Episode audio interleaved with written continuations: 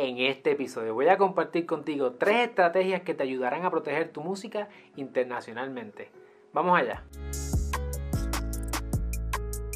Saludos familia, yo soy el licenciado Alexiomar Rodríguez, fundador de Ciclo y mi misión es ayudarte a establecer, crecer y proteger tu negocio. Por eso en este canal encontrarás contenido semanal sobre propiedad intelectual, empresarismo y la industria de entretenimiento. Si es la primera vez que nos conocemos y estás en YouTube, asegúrate de suscribirte a nuestro canal y darle a la campana para que no te pierdas ni un solo episodio. Y si nos estás escuchando en formato podcast, síguenos y déjanos un review en Apple Podcast que lo leeremos en los próximos episodios. Una de las preguntas más comunes de los emprendedores en la industria de la música es cómo puedo registrar mi música internacionalmente.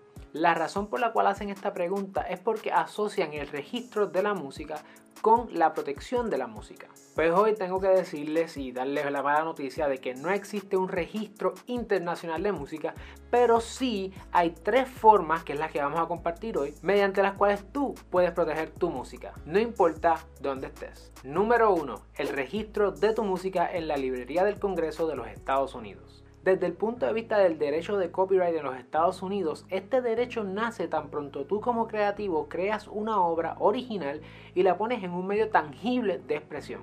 Algunos ejemplos son escribir una letra en una libreta, grabar alguna melodía o alguna canción en tu celular o grabar un tema en tu computadora. Ahora, si esto es así, ¿por qué entonces tengo que registrar mi música? Pues la razón por la cual tú tienes que registrar tu música es bien práctica. Sin el registro de tu música no vas a poder presentar una demanda en un tribunal federal en caso de que alguien violente tus derechos, no vas a poder recolectar regalías mecánicas y no tendrás derecho a honorarios de abogado ni a los daños estatutarios. Por lo tanto, la estrategia del registro a nivel federal es sumamente importante. Número 2. El Digital Millennium Copyright Act. Este estatuto, también conocido como el DMCA, hace posible que si alguien está violentando tus derechos en el Internet, tú puedas solicitar lo que se llama un takedown.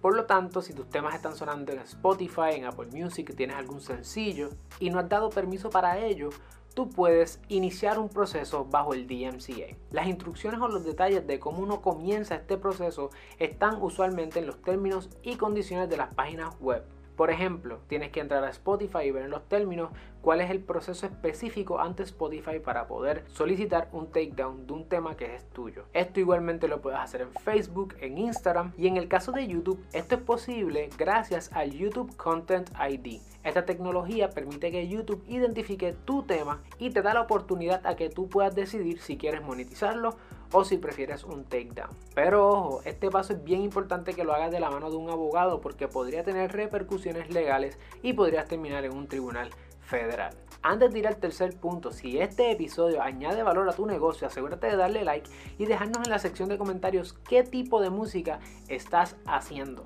La estrategia número 3 es que registres tu música en tu país. El derecho de copyright es territorial, por lo tanto cada país y cada territorio tiene su propio registro y tiene sus propias leyes de derechos de autor. Si bien es cierto que el Copyright Act en los Estados Unidos te protege tu música a nivel de los 50 estados y los territorios de los Estados Unidos, y eso incluye música que entra o música que sale, tú quieres asegurarte de que tu música esté protegida también en tu país y en otros países en que tú estés sonando. Si quieres aprender más sobre tus derechos y la industria de entretenimiento, te vamos a dejar aquí unos videos y un playlist para que puedas seguir aprendiendo e inclusive puedas registrar tu canción en el US Copyright Office. Nos vemos en la próxima.